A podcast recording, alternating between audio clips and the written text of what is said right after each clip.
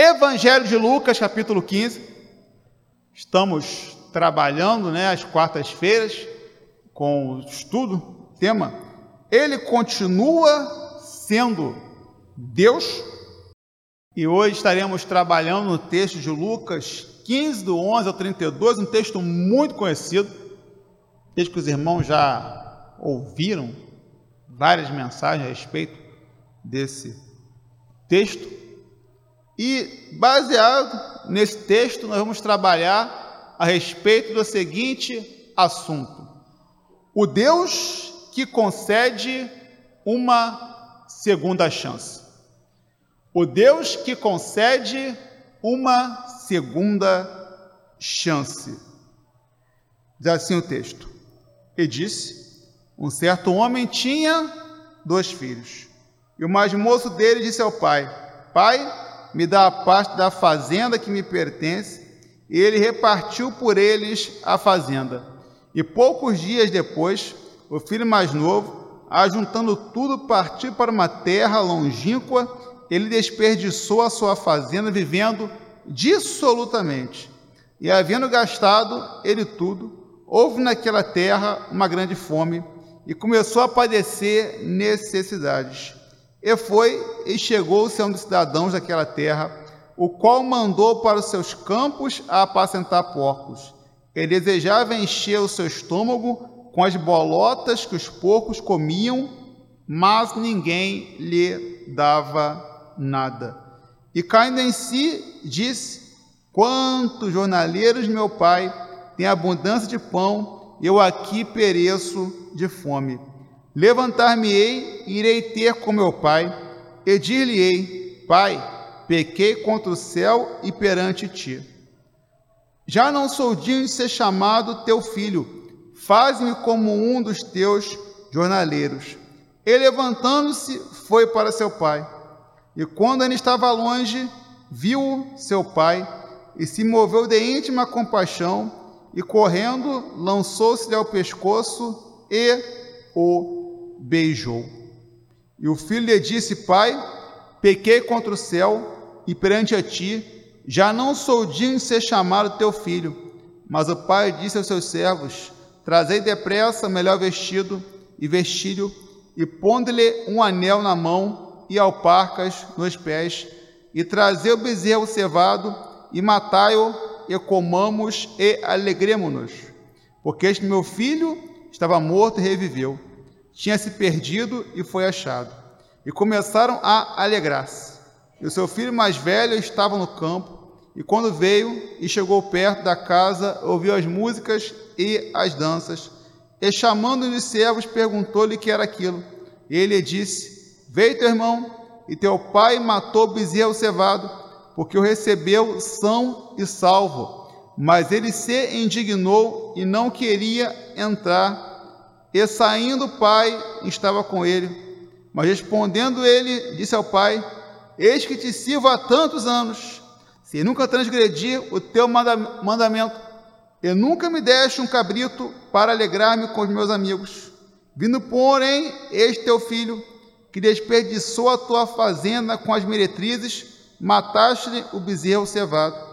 Ele disse: Filho, tu sempre estás comigo e todas as minhas coisas são tuas. Mas era justo alegrarmos-nos e folgarmos, porque este teu irmão estava morto e reviveu, e tinha se perdido e achou-se. Que o Senhor fale conosco, que o Senhor nos abençoe pela Sua palavra mais uma vez. Senhor nosso Deus que Pai está nos céus, muito obrigado porque mais uma vez podemos estar em Sua casa. Muito obrigado, porque mais uma vez podemos estar em Sua presença. Muito obrigado, porque o Senhor é bom. Muito obrigado, porque bom é estar em Sua casa.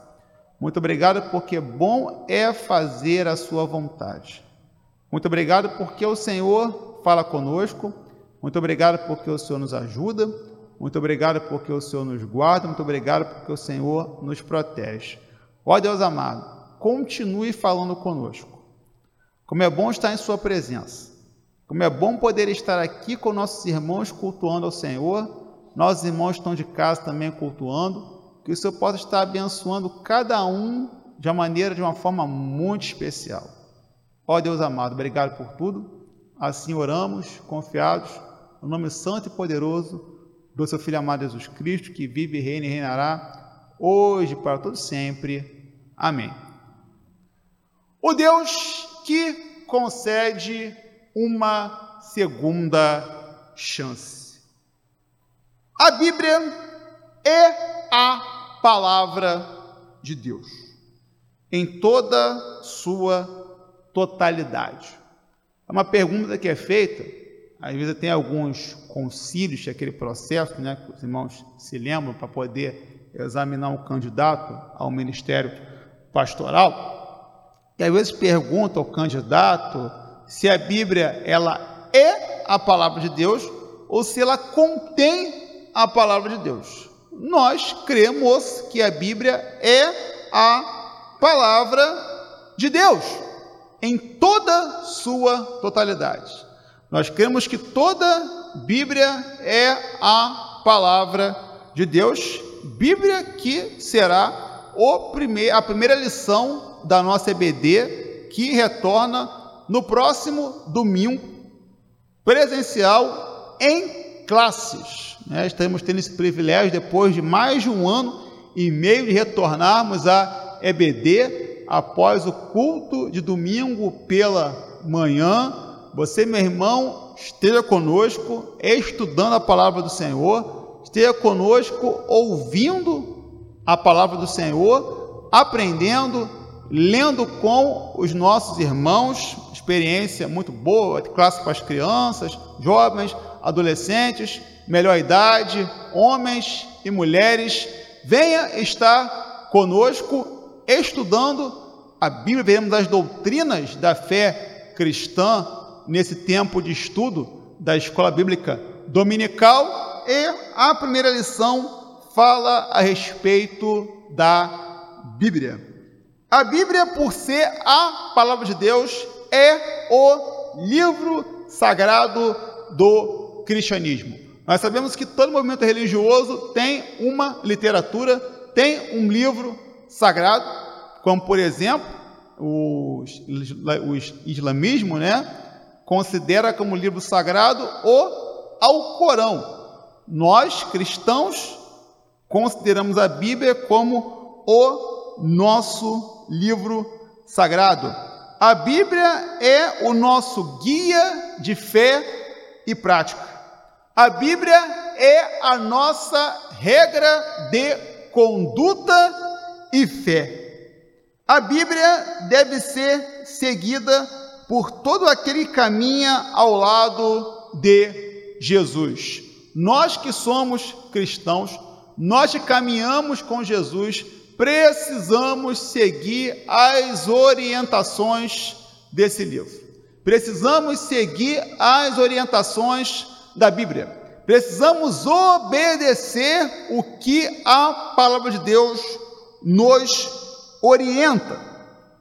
Hoje em dia, né, nós temos visto uma, uma tendência em alguns campos, né, algumas questões, que dizem assim: ah, nós temos que revisar, então vamos revisar a história do Brasil, vamos revisar a história da humanidade, vamos pensar diferente alguns personagens, e alguns falam que nós também temos que revisar a Bíblia. Chegam a dizer que os seus ensinos devem ser atualizados e que muitas coisas que lá estão escritas não servem mais para os nossos dias. A gente ouve isso, a gente ouve algumas pessoas falarem isso. Na verdade, há algumas orientações e práticas na Bíblia que são específicas para um tempo e para um povo que era o povo de Israel. Mas a própria Bíblia nos mostra quais são essas orientações e práticas. Elas estão apenas no Antigo Testamento e não se repetem no Novo Testamento.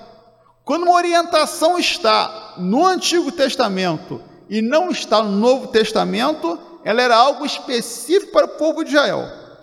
Mas quando uma orientação está no Antigo Testamento e está confirmado no Novo Testamento, e geralmente o Novo Testamento torna essa orientação mais complexa ainda do que no Antigo, ela serve também para o nosso tempo. E nós precisamos entender que a Bíblia não deve ser atualizada, porque ela já é atualizada. Porque conforme o seu texto diz, a palavra de Deus é viva e eficaz, como nós podemos ver lá em Hebreus 4, 12. Então nós seguimos a palavra de Deus.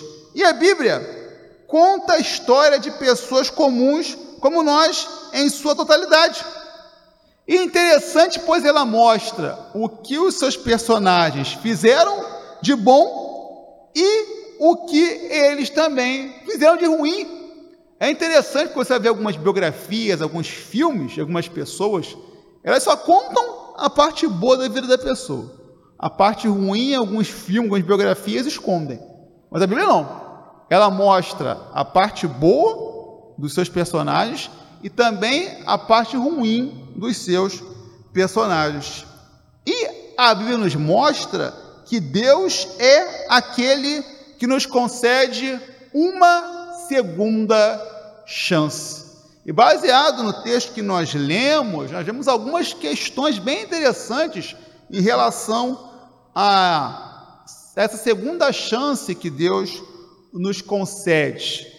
A primeira questão é a seguinte que o texto nos mostra: erros sempre serão uma realidade em nossa vida.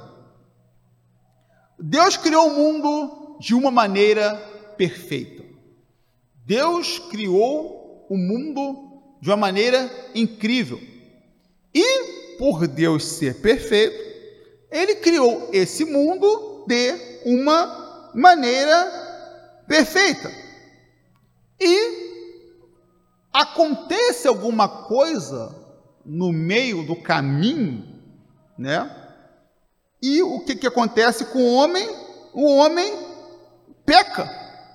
E ao pecar, o homem faz com que o erro se torne uma realidade.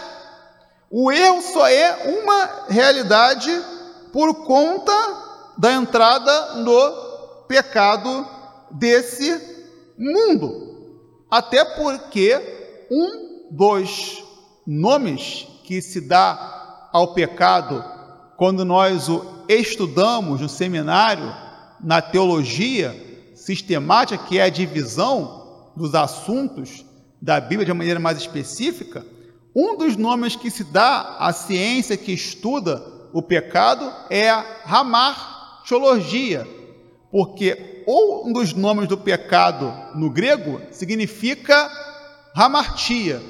O que seria e por que esse nome?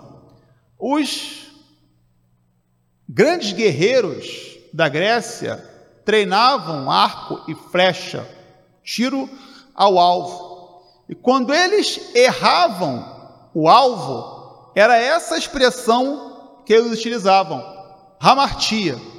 Por esse motivo que nós dizemos que pecado é errar o alvo. E todos nós somos pecadores. Todos nós estamos errando. Romanos 3:23 é bem claro ao dizer que todos pecaram. Todos nós pecamos. Todos nós somos pecadores e todos nós estamos sujeitos a erros, todos nós estamos sujeitos a falhas. E os erros que nós cometemos em nossa vida, eles podem ocorrer em uma escala maior ou eles podem ocorrer em uma escala menor. Você pode cometer um pequeno erro. Você pode cometer um grande erro. E de acordo com a gravidade do erro que nós cometemos, nós podemos ter consequências pequenas consequências simples, ou então grandes consequências, consequências graves para a nossa vida. Quantos de nós sofremos muitas vezes por conta de erros cometidos? Quantos de nós, talvez por falta de orientação, às vezes, até porque recebemos orientação, mas achamos que nosso modo de pensar era melhor, que a nossa maneira de ver o mundo era melhor, que a nossa forma de achar que as coisas deveriam ser feitas era melhor, nós cometemos alguns erros. Nós é, tivemos atitudes erradas. E algumas vezes, algumas atitudes erradas elas são simples e você consegue remediá-las de uma maneira simples. Outras vezes, você comete erros que as atitudes são, as consequências são graves. Você até consegue remediar, mas você vai ficar com uma marca, você vai trazer aquela consequência para a sua vida inteira você vai trazer o peso daquele erro para a sua vida inteira. Porque erros sempre serão uma realidade em nossa vida. O texto que nós lemos aqui, vemos uma pessoa que cometeu um grande erro. Ele cometeu um erro muito grande. Ele cometeu uma sucessão de erros. Primeiro, em pedir a divisão da herança do pai com o pai vivo. Né? Porque geralmente herança você pede, recebe quando a pessoa morre. Mas ele pediu ao pai a parte dele com o pai ainda vivo. Saiu de casa e o texto fala que ele acabou com todo o dinheiro que o pai havia dado para ele. Meus irmãos, uma coisa é certa ele não saiu de casa com salário mínimo hoje em dia. Ele não saiu de casa com dois mil reais. Ele saiu de casa com muito dinheiro. Porque o pai dele era uma pessoa de posses. E ele saiu de casa com uma quantidade grande de dinheiro. E o texto mostra que ele gastou todo esse dinheiro. Parece até aquelas pessoas que todo mundo já viu, né? Até quando não posso essas reportagens não, né? De pessoas que ganharam dinheiro na loteria e alguma coisa e ficaram, perderam todo o dinheiro. Na verdade, passou esse dia do camarada que ganhou um dinheiro e ele gastou tudo mesmo. Ele falou: gastei, gastei mesmo. Gastei, fiz festa e vou voltar a vender picolé. Ele gastou dinheiro mesmo. Se eu não me engano, acho que ele gastou, acho que ele gastou, se eu não me engano, 50 mil reais em dois meses. Então o que acontece? Você vê muito isso. E esse homem, ele errou. Ele cometeu. Ele teve consequências graves na vida dele. Porque o texto chega a dizer que ele saiu de casa com muito dinheiro e que ele foi trabalhar tomando conta dos porcos. Os irmãos entenderam a profundidade desse texto aqui, dessa situação dele. Cristo fala para um contexto judaico. E o porco era visto como um animal que o judeu detestava. Os judeus não se relacionavam com porco de jeito nenhum. Os irmãos se lembrarem, quando Jesus expulsa os demônios, eles pedem para cair nos porcos. O judeu não tinha nenhum apreço pela figura do porco. E esse homem vai trabalhar cuidando dos porcos. E o texto fala uma coisa que a gente, às vezes a gente escuta algumas mensagens e a pessoa não presta muita atenção no que está falando, que diz assim: ah, porque o filho pródigo ele foi comer a alfarroba dos porcos. Mas o texto é bem claro. Ele desejava comer, mas ele não recebia nada, nem isso ele tinha como comer.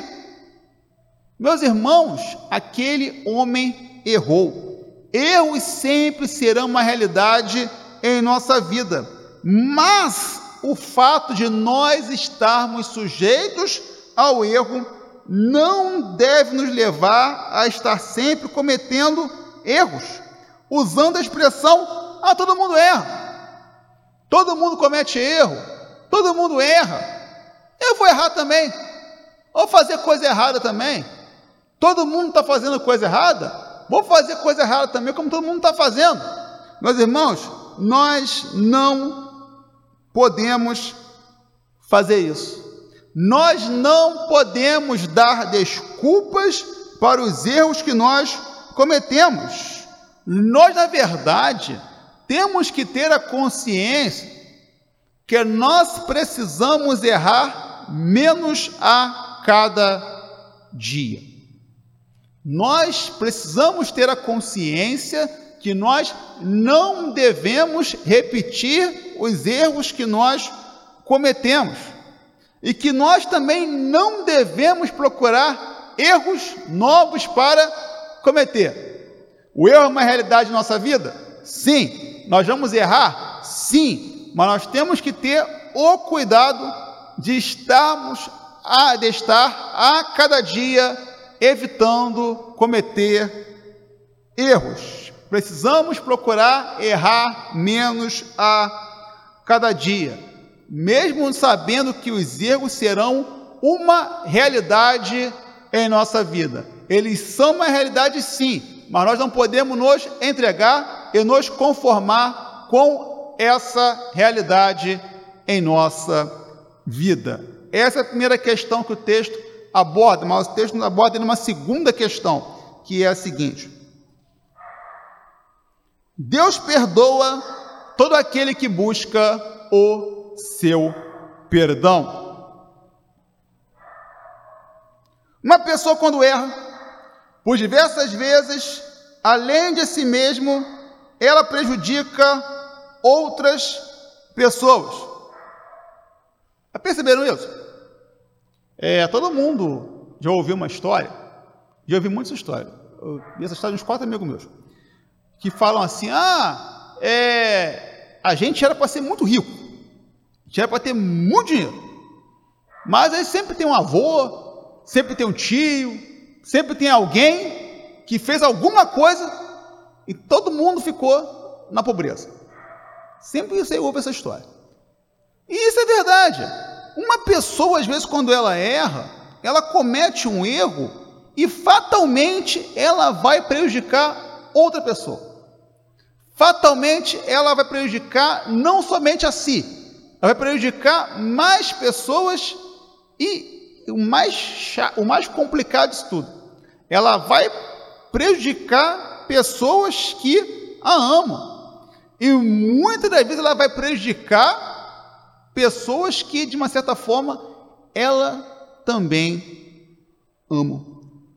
Da mesma forma que há diversos motivos para errar, mesmo que eles não sejam justos, há também diversos motivos que nos levam a corrigir os erros que nós cometemos. Não é justo que outras pessoas sofram por conta dos erros que nós cometemos.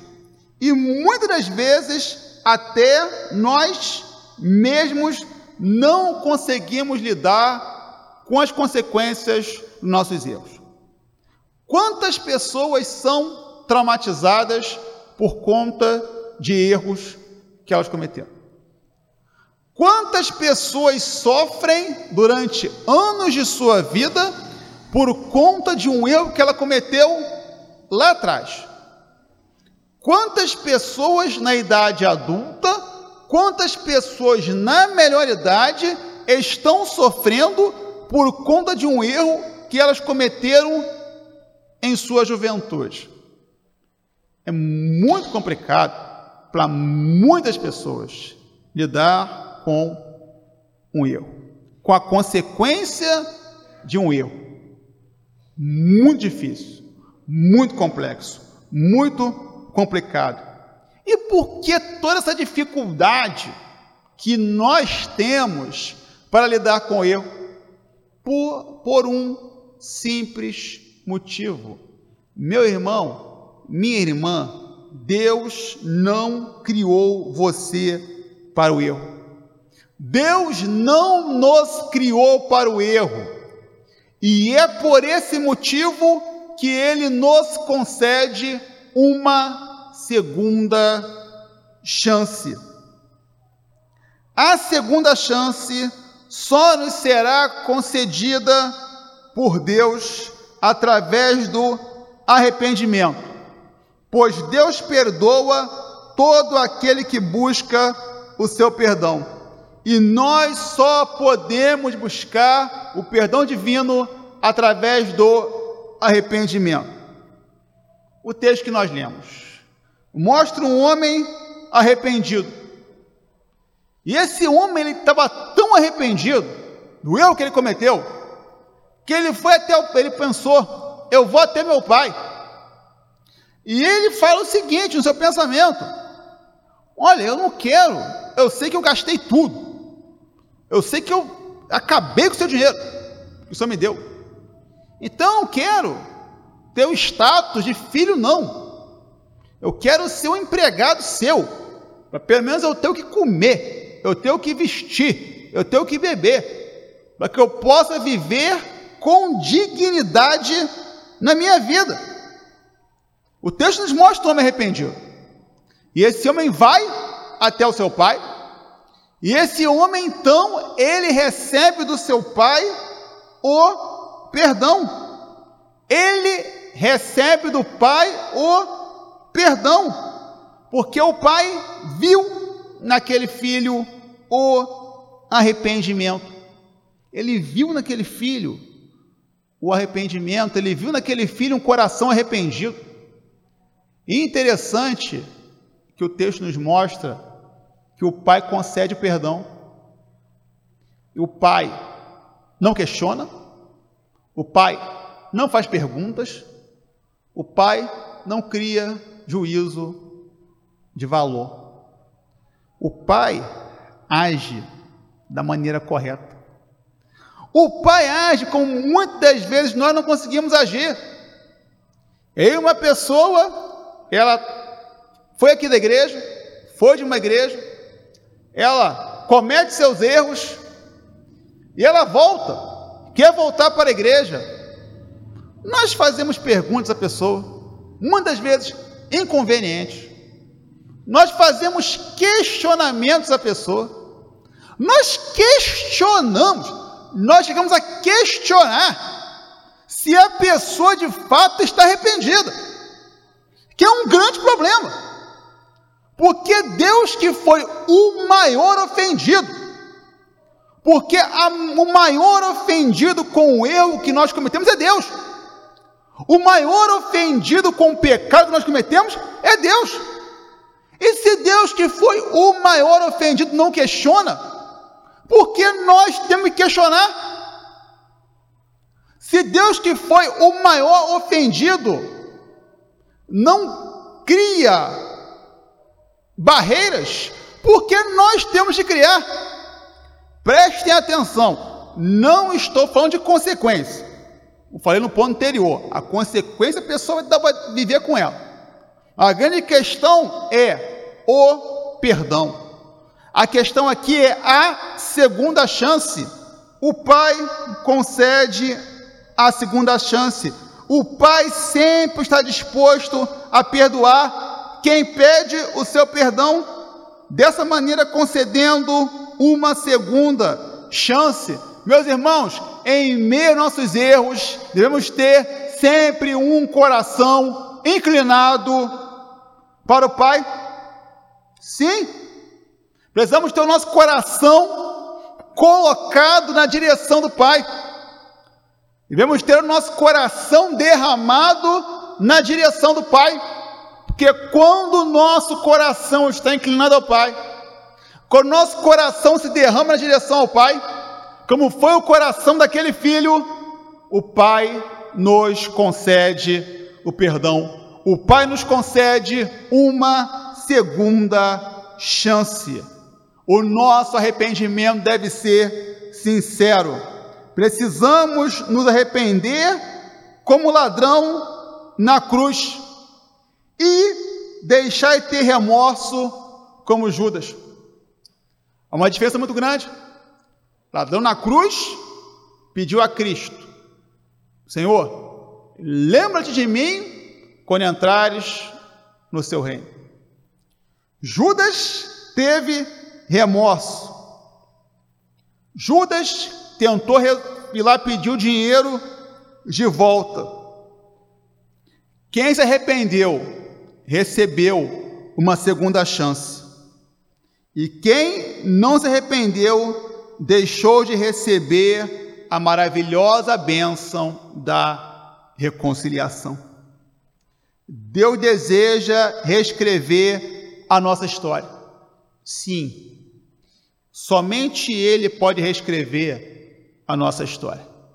Quando nós nos arrependemos do nosso erro. Quando nós resolvemos buscar o seu perdão. Quando nós entendemos que nós pecamos, porque o que o filho fala, Pai, eu pequei contra o céu e pequei contra ti. Quando nós reconhecemos o tamanho da gravidade do nosso erro, quando nós reconhecemos a complicação que o nosso erro nos levou e levou também a outras pessoas.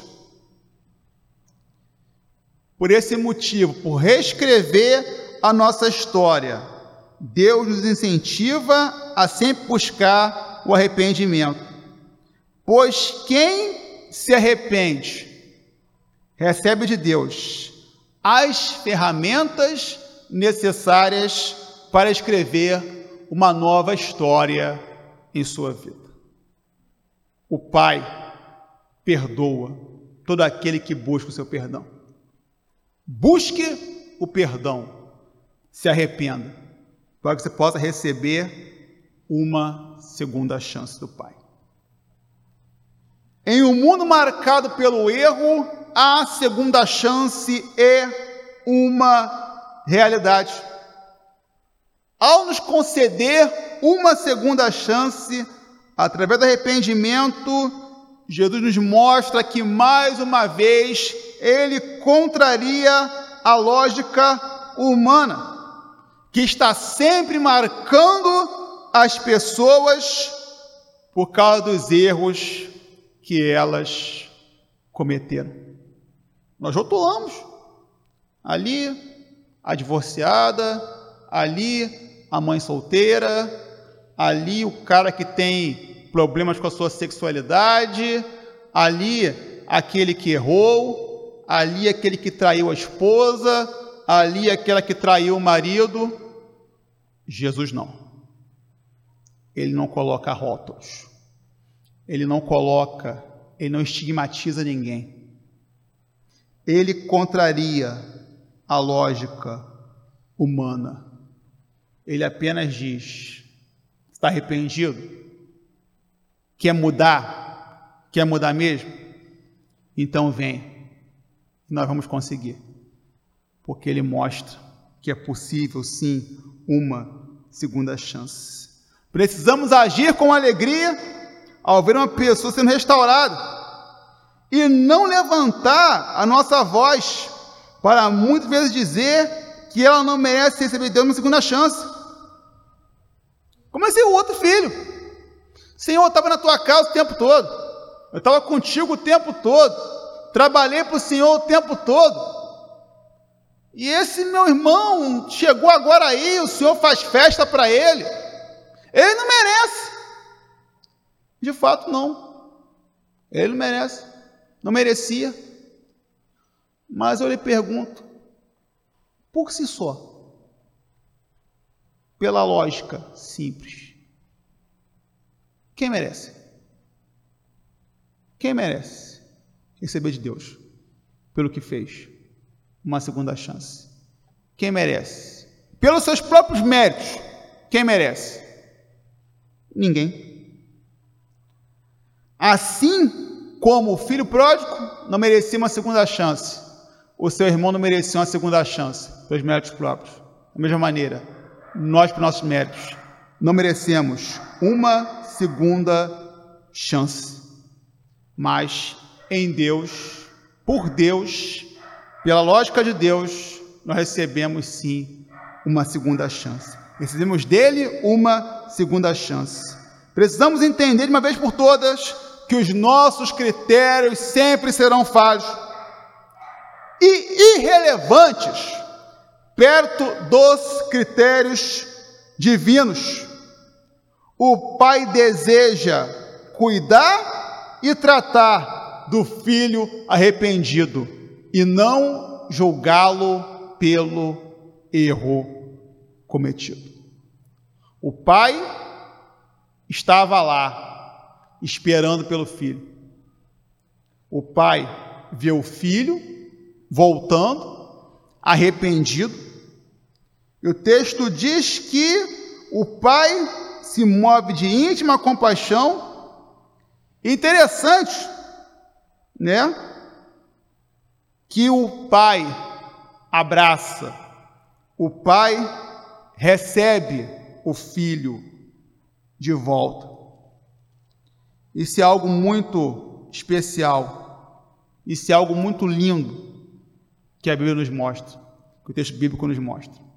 Porque é, na verdade, a história de cada um de nós que recebemos de Deus uma segunda chance, que recebemos de Deus o perdão que recebemos de Deus uma nova realidade. E meus irmãos, que aqui estão, você que nos assiste pela internet, reconheça que em Deus sempre haverá a possibilidade do recomeço. Vamos errar sim, sem não, para não nos defender, na nossa defesa. Vamos errar sim, mas quando erramos, nos arrependemos, sofremos até as consequências, mas o Pai vem até nós, o Pai nos abraça e o Pai nos perdoa, porque o Pai é aquele que nos concede uma segunda chance. Deus nos abençoe. Amém?